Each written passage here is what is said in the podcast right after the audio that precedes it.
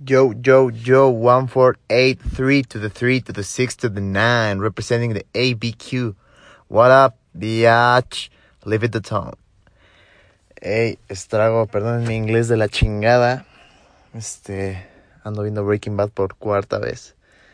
Qué pedo la serie. Pero bueno, saludcita como siempre.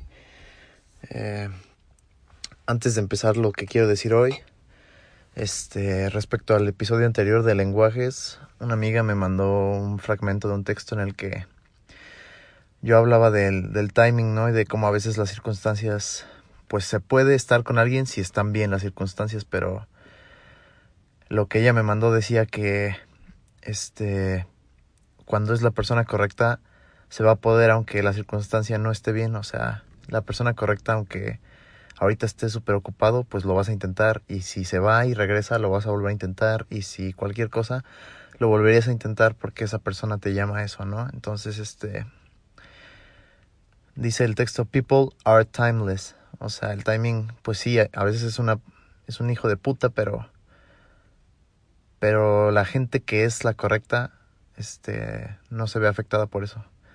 Ustedes se quedarán con lo que opinen de ese fragmento. Pero bueno,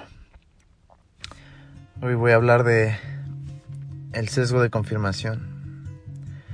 El sesgo de confirmación es básicamente todas aquellas personas que creo todos conocemos que solo ven lo que quieren ver. Eso tiene un nombre y tiene una razón.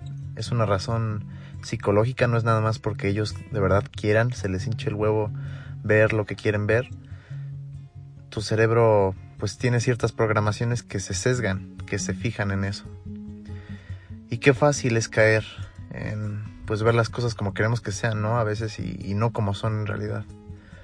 Confundir las expectativas con la realidad, las ilusiones con los hechos. Y pues qué doloroso puede ser cuando te das cuenta de que caíste en la trampa.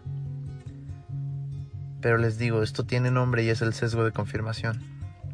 Te haces una idea que quieres que sea verdad y tu cerebro almacena únicamente lo que confirma que esa ilusión es verdad.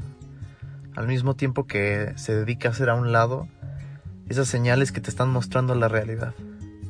Y aplica también con personas. Hay personas que no te convienen, que no son con quienes debes estar, que no te dan eso que necesitas, pero tu cerebro se ocupa tanto en buscar la evidencia de que son las personas apropiadas que no te das cuenta. Y cuando ya te has formado una idea de alguien, pero la realidad cambia, te cuesta modificar también la idea que te hiciste. Simplemente te aferras a, tu ilusión. Y sin embargo, poco a poco te vas dando cuenta de la realidad, pero pues es un proceso doloroso. De hecho, incluso en una universidad del sur de California, eh, a un grupo de gente se les sometió a evidencias que argumentaban contra las ideas que ellos tenían políticamente. Esto lo hacían mientras estaban conectadas a escáneres cerebrales.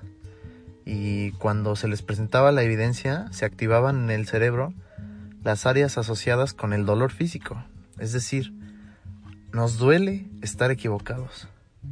Entonces se requiere mucho valor, mucho coraje, y mucho autoanálisis para luchar contra el sesgo de confirmación. Además, se requiere cambiar tu chip y adquirir una mentalidad de siempre estar dispuesto a equivocarse y constantemente preguntarte si estás siguiendo lo que pasa o lo que quieres que pase. Ver la vida con curiosidad, con ese grado de duda y no como prueba o como demostrar nuestras convicciones. Cambiar la pregunta de si es o no es lo que pienso a simplemente qué es. La realidad cambia y tienes que aprender a cambiar también tu percepción. Y sobre todo tienes que aprender a irte si esa realidad ya no es lo que quieres para ti. La gente cambia. Tendrás que cambiar tus esperanzas en ellos también.